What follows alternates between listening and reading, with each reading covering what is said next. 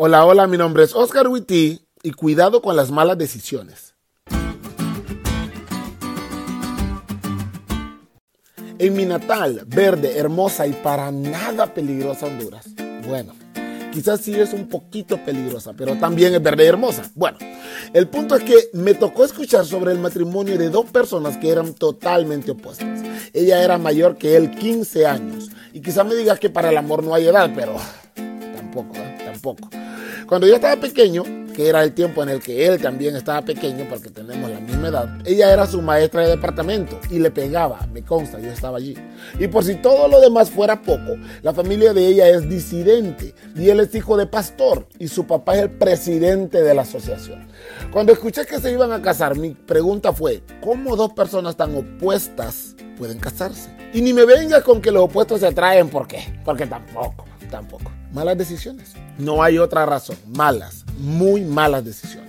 La lección de hoy nos trae una contrariedad. No sé si se acuerdan de Tobías, el amonita. Si no se acuerdan de él, les recuerdo que fue uno de los salvajes que estuvo en contra de la reconstrucción de la muralla, que se burló de ellos, que mandó cartas al rey Artajerjes, que intentó emboscar a Nehemías, entre otras cosas. Ese brother, enemigo declarado de Dios, de Nehemías y de la obra que se estaba realizando, ahora estaba durmiendo en el templo.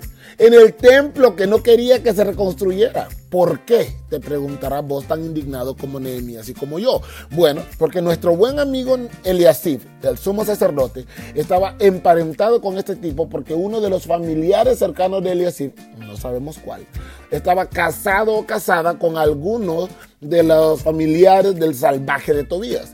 Para este punto de la historia estaba muy enojado, así que tuve que parar. ¿Qué clase de lapsus brutus tuvo que vivir Eliasib para permitir que su familiar se casara con alguien de la familia de este compa. Pero peor aún, ¿qué clase de locura tenía que pasar para que Eliasib dejara entrar al templo de Dios y darle residencia permanente a Tobías? A Tobías, señores. Malas decisiones. No hay otra razón. Malas, muy malas decisiones. Si de algo me he dado cuenta es que los cristianos olvidamos muy pronto lo que puede alejarnos de Dios. Ojalá si fuéramos para olvidar las ofensas que nos hacen. Aunque hemos visto los estragos de una relación con alguien que no es de tu misma fe, olvidamos y tenemos una nosotros. Aunque nos han dicho que cuidemos nuestro cuerpo para evitar enfermedades, lo olvidamos y comemos lo que sea, dormimos a la hora que sea y no hacemos nada de ejercicio. Aunque nos han dicho que no tengamos sexo antes del matrimonio, lo olvidamos y en el mejor de los casos tienes un matrimonio de emergencia. Y digo mejor, porque en el peor te toca solo o sola. Y aunque nos han dicho que no nos hagamos amigos íntimos de aquellos que nos malinfluyen, lo olvidamos y, y terminamos fuera de la iglesia. O dentro, pero más tibio que agua en invierno. No olvides que lo malo siempre será malo. No tomes malas decisiones por esa razón. No le apuestes a lo malo que terminarás haciendo cosas inconcebibles. Y a veces le así, metiendo a dormir al enemigo de Dios en el mismo templo de Dios.